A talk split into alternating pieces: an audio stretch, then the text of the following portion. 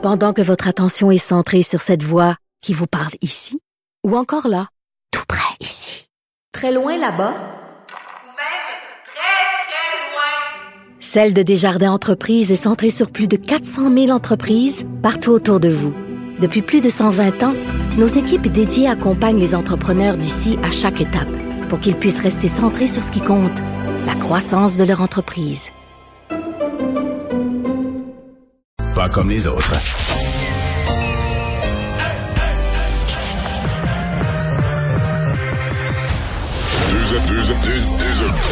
Deux animateurs cohérents, deux visions différentes. Une seule émission, pas comme les autres. Mario Dumont et Vincent Dessureau. Cube, Radio. Bonjour tout le monde, bon vendredi, dernière journée de la semaine. On espère que cette semaine s'est bien passée pour vous et que vous la finissez dans la bonne humeur. Vincent, bonjour. Salut Mario. Il euh, y a des gens qui la finissent sûrement pas dans la bonne humeur. Là, ceux qui avaient emprunté l'autoroute 40, c'est pas un, c'est pas deux, mais c'est trois carambolages là, dans, dans un, un, segment assez restreint. Oui, de sorte que l'autoroute 40 Ouest est euh, fermée complètement là, dans les deux directions, bouchons de plusieurs euh, kilomètres. Et c'est bon, on va dire à partir de midi 30, là, il s'est mis à y avoir de nombreuses collisions, chaussées glissantes, beaucoup de neige. On a vu aujourd'hui des gros, gros flocons. Là. Alors, rapidement, avec le vent, ça euh, peut devenir à la fois glissant, ça fait des accumulations assez rapidement et euh, ben, ça, ça n'aide pas non plus à la visibilité. Donc, des véhicules se sont mis à s'empiler et euh, on parle d'un blessé grave. Heureusement, dans les dernières heures, la Sûreté du Québec a confirmé qu'on ne craignait pas pour sa vie, mais on parle quand même d'un blessé grave. Et pour là, on n'est même pas à l'étape de parler de réouverture de l'autoroute. On voyait les images de l'hélicoptère TVA tantôt. A encore plein de véhicules à gauche, à droite. Là. Alors, le temps de remorquer tout ça, faire l'enquête, euh, on en a pour un, pour un certain temps. tu t'en vas faire salut bonjour par la 20. Je vais passer par la 20, ça c'est clair. On va rejoindre Paul Larocque. 15h30, c'est le moment de joindre Mario en direct dans son studio de Cube Radio. Salut Mario. Salutations à tes auditeurs. Euh, écoute, la, appelons ça l'affaire Camara. Je sais pas si c'est juste de l'appeler comme tel, mais euh, donc ce citoyen qui a été injustement emprisonné et accusé et libéré, on le sait. Mais là, ça prend une tournure totalement et absolument politique. Euh, Mario, tu as vu le, as lu le, communiqué de la fraternité des policiers, du syndicat des, policiers de Montréal? Écoute, la charge contre la mairesse de Montréal. Est-ce qu'on peut parler d'un conflit maintenant euh, ouvert, public entre la mairesse et la police? Oui, oui. Mais il faut parler aussi d'une goutte qui fait déborder le vase parce que euh, je suis pas sûr que la semaine passée c'était l'harmonie. Puis là, je parle même pas de, M. Caron, des dirigeants du SPVM. Je parle des, je parle de deux policiers, policières là, dans leur véhicule de patrouille un mardi après-midi qui jasent. Euh, il y avait déjà de la tension avec la mairesse, c'est-à-dire un sentiment général que l'actuelle administration municipale est pas en support à ses policiers. Euh, une espèce de sentiment que quand, euh, bon, pour faire plaisir à ta clientèle politique, t'es prêt à taper ses policiers tout le temps. Et par contre, quand il y a un problème, là, je sais pas moi, de, de, de, de, jeunes filles qui sont prises par des proxénètes ou, ah, là, tout à coup, on s'appuie sur le service, on s'appuie sur le service et sur le travail policier politiquement pour bien paraître puis dire qu'on s'occupe de la sécurité des gens. Donc, il y a, y a, une tension qui était déjà là. Mais oui, la sortie d'hier, là, je pense que la, la mairesse, la mairesse a fait deux erreurs. Elle a manqué de bons mots pour son service policier. Et elle a aussi, euh, autant moi je suis le premier à voir qu'il semble y avoir eu erreur sur la personne, à constater la, gravité de ce que ça représente pour la vie personnelle de Monsieur euh, Camara, autant ça ne peut pas être les élus qui prononcent les verdicts en justice. Et, la mairesse hier, en, utilisant clairement les mots, cet homme est innocent qu'elle dise, euh, toutes les apparences vont dans le sens d'une erreur sur la personne, je veux que toute la lumière soit faite. Ça, la, la, la, mairesse a le droit de dire ça. D'affirmer cet homme est innocent, Là, tu sais, les, les, apparences nous ont trompés une fois. Mettons que les apparences d'enquête nous trompaient une deuxième fois. Est-ce que c'est à elle à faire se prononcer là ou c'est à la justice à, à trancher ça? Disons que j'ai trouvé que c'est le mot, le mot cet homme est innocent, c'est un peu trop, là. Tu sais, c'est, elle se substitue à la justice.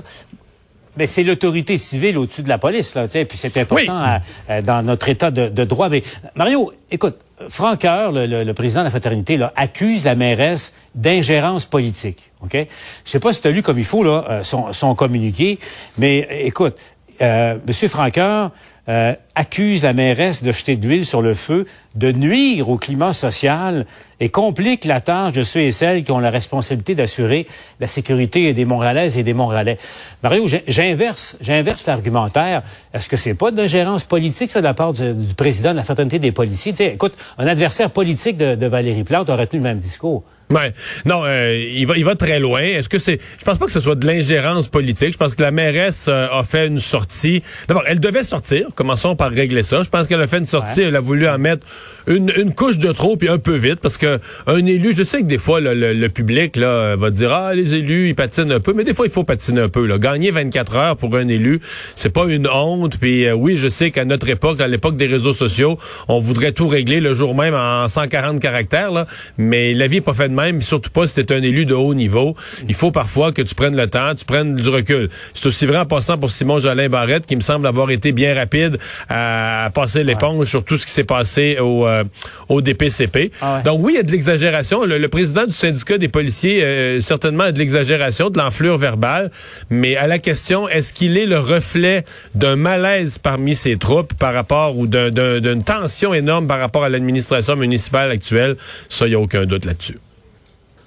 Alors, un, mot sur euh, l'autre sujet de préoccupation, bien sûr, les retards dans, la vaccination. C'est intéressant de voir euh, à, ton émission, à quelques minutes d'intervalle, il y avait en direct Christian Dubé d'un côté qui, qui parlait au fond d'un véhicule neuf rutilant, mais qui n'avait pas d'essence pour avancer, en parlant des vaccins et euh, de, tout l'appareil qui a été mis en place pour la vaccination. Et suite après, tu as Justin Trudeau qui, encore une fois, est venu rassurer tout le monde. Euh, qui croit, Mario? Est-ce que le premier ministre n'a euh, pas d'échappatoire? Ça fait dix fois qui réaffirme que les retards ne sont que euh, momentanés et que fin mars, tout sera rentré dans l'ordre. On peut pas se tromper sur, celle-là. Ben, qui croire, on, est bien obligé de croire Christian Dubé pour l'immédiat. Quand il dit on ne vaccine pas ou on vaccine peu présentement, on reçoit les chiffres tous les jours, on le constate là, que présentement on vaccine très mhm. très peu. Ben, il y a des doses un petit peu ici et là, mais pas c'est pas une vraie campagne. C'est pas une campagne de vaccination de masse, pas du tout.